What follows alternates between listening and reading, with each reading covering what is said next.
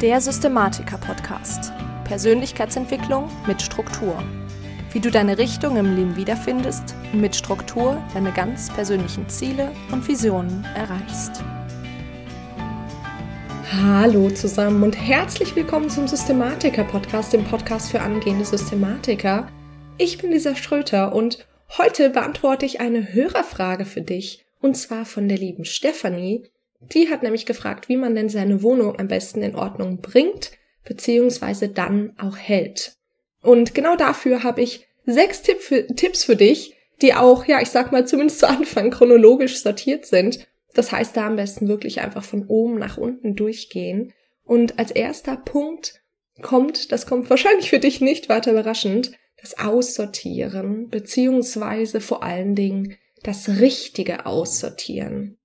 Genau, wie gesagt, vermutlich nicht weiter überraschend für dich, aber als allererstes musst du dir mal darüber bewusst werden, was du denn eigentlich in deinem Leben haben willst. Und ich sage bewusst, was du in deinem Leben haben willst und nicht, was du nicht in deinem Leben haben willst, weil wir wissen ganz oft, was uns stört, was uns nicht gefällt, aber sich aktiv dafür entscheiden, was wir wirklich in unserem Leben haben wollen, egal ob das jetzt Dinge, Personen oder Situationen sind, das ändert letztendlich relativ viel. Genau.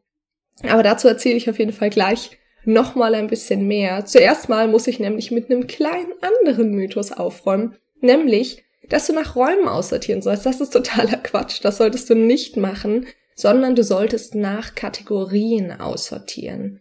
Im Idealfall ist das zwar grundsätzlich das, Gle das Gleiche, beziehungsweise ich verstehe nicht, wie das nicht das Gleiche sein kann, aber es gibt offensichtlich Menschen, die ihre Klamotten oder Bücher etc. nicht alle an einem Ort haben, beziehungsweise in verschiedenen Räumen. Und genau für den Fall ist es eben super wichtig, dass du immer nach Kategorien sortierst, beziehungsweise aussortierst und nicht nach Orten.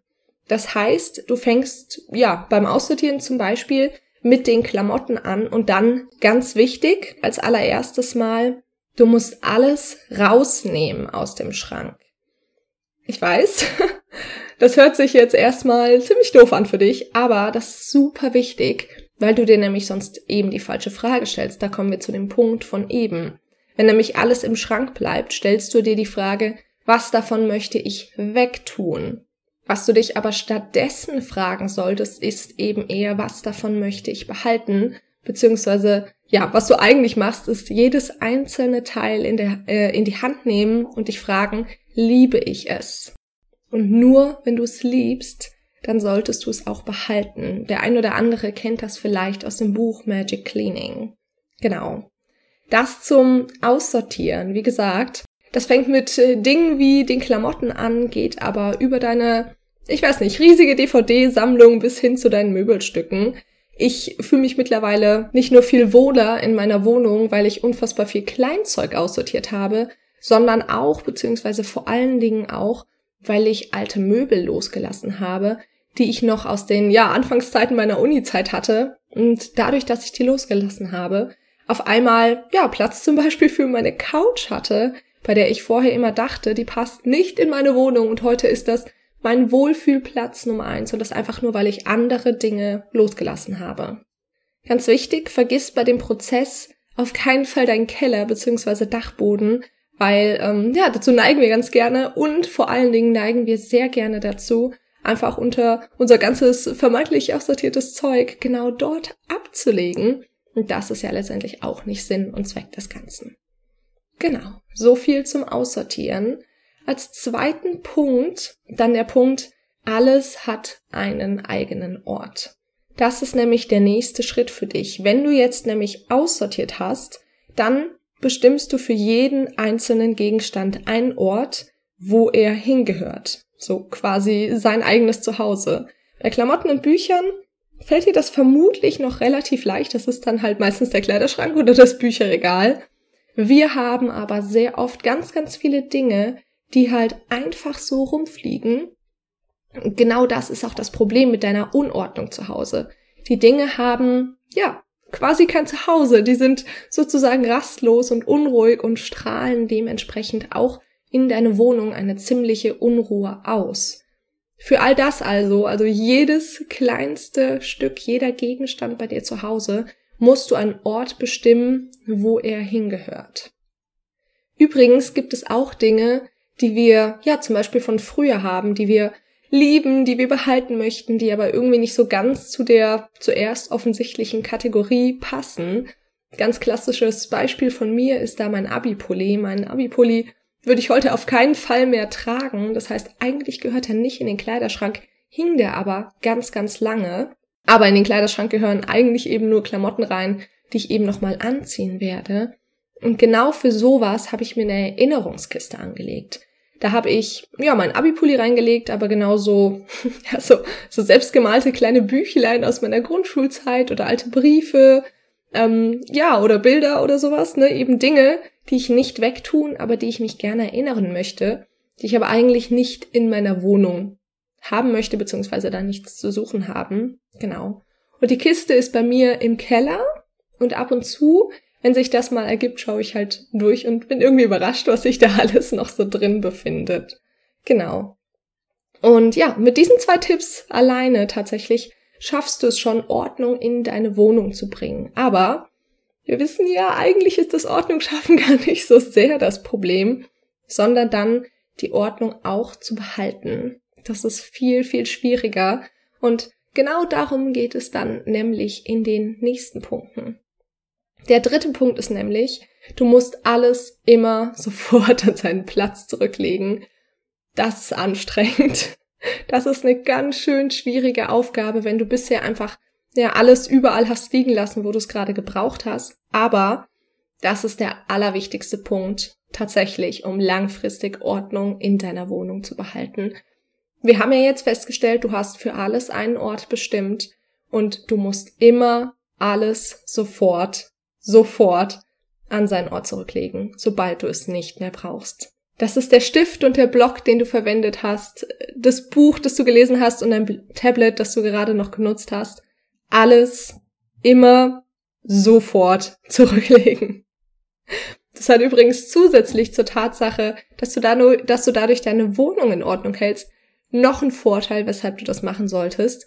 Damit weißt du nämlich immer sofort, wo alles ist. Du sparst dir also zusätzlich auch noch Zeit, die du bisher mit Suchen verbracht hast. Und ja, das wird am Anfang schwer sein, das wird dir schwer fallen. Mega schwer vermutlich. Da musst du dich durchbeißen, bis das Ganze zur Gewohnheit geworden ist. Und ich verspreche dir, dass du dann nie, nie, nie mehr ohne willst. Genau, das war der dritte Punkt. Jetzt kommen wir zum vierten. Und der vierte ist, ja, eine Aufgabenbox haben, die dann einmal die Woche durchgegangen wird. Genau, dieser Punkt hat auf den ersten Blick nicht unmittelbar was mit Ordnung in deiner Wohnung zu tun, spielt aber indirekt darauf ein. Und zwar kennst du vielleicht das Prinzip der Aufgabenbox. Das Prinzip besagt, dass du eine Aufgabenbox hast, die alle Aufgaben und Ideen enthält, die dir so tagtäglich einfallen. Das kann eine digitale oder analoge Aufgabenbox sein, so wie das bei mir zum Beispiel mit meinem Planer 2019 der Fall ist. Zusätzlich dazu solltest du aber auch tatsächlich eine physische Aufgabenbox haben, die du einmal die Woche leerst. Da kommen bei mir zum Beispiel Briefe rein, die ich bearbeiten muss oder auch andere kleine Dinge, die ich erledigen muss.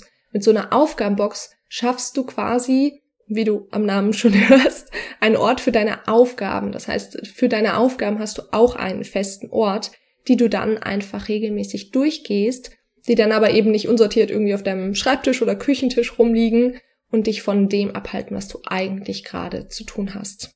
Und der fünfte Punkt, der hat so ein bisschen was damit zu tun. Fünftens ist, fünftens ist nämlich alles, was weniger als zwei Minuten dauert, machst du sofort. Wenn du zum Beispiel gerade, ja, einen Brief von deiner Krankenkasse bekommen hast und das ist ein reiner Infobrief, mit dem du nichts weiter tun musst, als ihn, ja, abzuheften, dann machst du das sofort. Der kommt nicht mehr in deine Aufgabenbox, weil das würde im Endeffekt insgesamt länger dauern, wenn du ihn dann danach nochmal, ja, nochmal lesen musst, dann überlegen musst, was musst du damit machen. Du musst nochmal eine Entscheidung treffen und ähm, das Ganze dann einsortieren, als wenn du ihn einfach direkt wegsortierst. Wichtig, das gilt natürlich nicht, wenn du gerade mitten in deiner Aufgabe bist, und dir fällt auf einmal was ein, das du sofort und ähm, ja in unter zwei Minuten machen kannst. In dem Fall notierst du dir das Ganze natürlich, das weißt du ja, und machst es später, wenn du es nicht, ja, wenn es nicht deinen Fokus ablenkt. So, und zum Schluss kommen wir noch zur sechsten und letzten Punkt. Und der beschäftigt sich nochmal im ja etwas größeren Rahmen mit der Langfristigkeit. Und zwar solltest du regelmäßig Zeiten einplanen, in denen du die ersten beiden Punkte wiederholst. Das heißt, du planst dir zum Beispiel ein, dass du jedes Jahr im März deine Klamotten neu aussortierst und jedes Jahr im Dezember ja deine Apotheke zum Beispiel durchgehst, ob da abgelaufene Medikamente drin sind. Wenn du dir deinen Planer 2019 geholt hast, beziehungsweise bei endlich in die Umsetzung mitgemacht hast, da ist dein Planer 2019 ja mit drin, dann kannst du das sogar direkt in den Bereich Jahresputzplan eintragen. So mache ich das. Einen Link zu dem Planer findest du übrigens natürlich in den Show Notes, wenn du dir das Ganze mal angucken möchtest, wie ich das mache. Im Jahresputzplan sind ansonsten noch größere Dinge drin, die ja ich in regelmäßigen, aber längeren Abständen erledigen muss, sowas wie Fenster putzen, Wasserkocher entkalken etc. Und wie gesagt, da kannst du eben auch sowas wie gewisse Kategorien aussortieren, regelmäßig einplanen. Genau. Zum Abschluss möchte ich dir das Ganze natürlich nochmal zusammenfassen. Und zwar, der erste Punkt ist, du musst aussortieren. Du musst dich aktiv dafür entscheiden, was möchtest du wirklich in deinem Leben haben.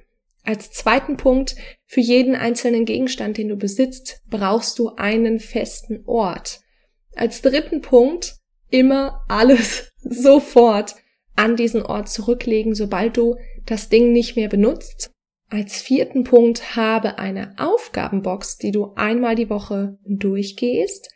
Als fünften Punkt, alles, was weniger als zwei Minuten dauert, musst du sofort machen, außer du hast gerade eine Aufgabe.